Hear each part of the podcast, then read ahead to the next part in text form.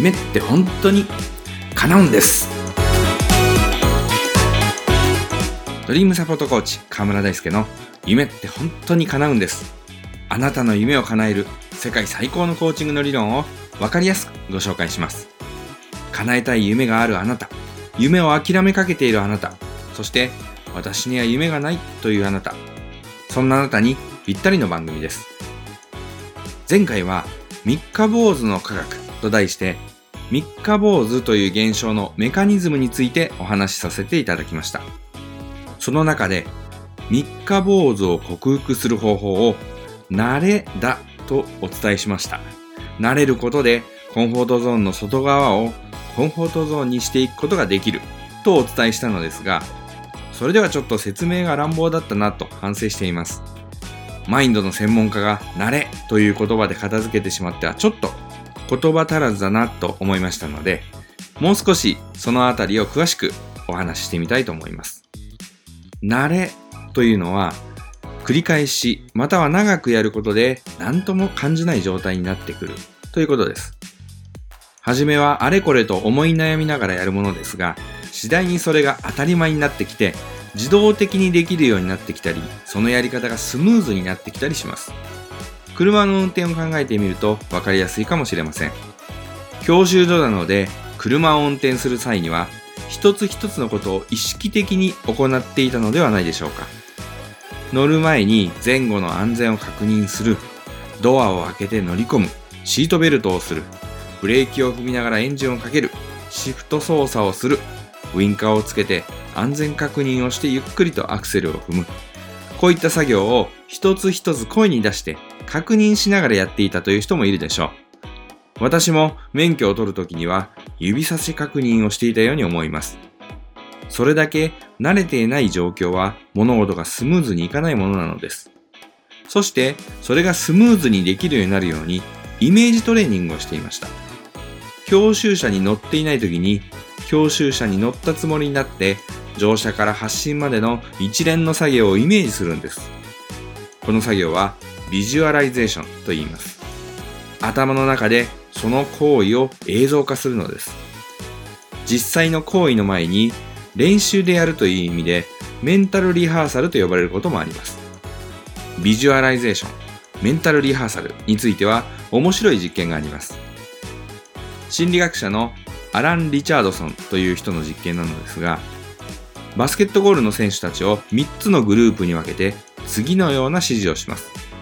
A グループには1日20分間実際のフリースローの練習をするように指示します。B グループには何も練習しないように指示をします。そして C グループには1日20分間自分が完璧なフリースローをしているイメージを頭の中で描くように指示をします。A グループの選手はフリースローの能力が24%向上しました。B グループの選手はもちろんフリースロー能力に変化はありませんでした。さて、C グループの選手はどうだったのでしょうか実は、ビジュアライゼーションだけを行った C グループの選手も A グループの選手と同じようにフリースローの能力が23%も向上していたんです。脳は実際にやっていることとイメージだけでやっていることとの違いを区別できません。しっかりとリアルにイメージしたことは実際に練習したのと同じような効果を発揮するんです。さて、三日坊主のお話に、えー、話を戻してみましょう。慣れるという行為を加速させるためにビジュアライゼーションをやっていく。ということなんです。実際の行為をしないでも頭の中で何度もリハーサルをすることで自分にとっての当たり前の状態を早く作ることができます。イメージの中で繰り返すことが実際の行為と同じように慣れを作っていくんです。三日坊主とはコンフォートゾーンの外側に出てしまって居心地が悪く感じ元のコンフォートゾーンに戻ってしまう現象だとお伝えしましたがビジュアライゼーションの力でコンフォートゾーンを広げることができるんです。頭の中の映像が新しいコンフォートゾーンを作り出すんです。実際にこのようなトレーニングを行っている一流のアスリートの中には素晴らしいパフォーマンスを発揮した時にこれはデジャブだと感じる人もいるそうです。何度もビジュアライゼーションすることで起きてほしい未来の出来事がすでに起きてしまっているかのように感じ、それが現実となった時、デジャブだと感じるんです。そうやって一流のアスリートは自分の能力を向上させるためにビジュアライゼーションを活用しているんです。それだけビジュアライゼーションは大きな力を持っているということなんです。三日坊主に悩んでいるあなた、ビジュアライゼーションで三日坊主を克服していきましょう。コンフォートゾーンを広げ、新しい挑戦を当たり前の状態にしていくんです。コーチングセッションや講演会のお問い合わせは、https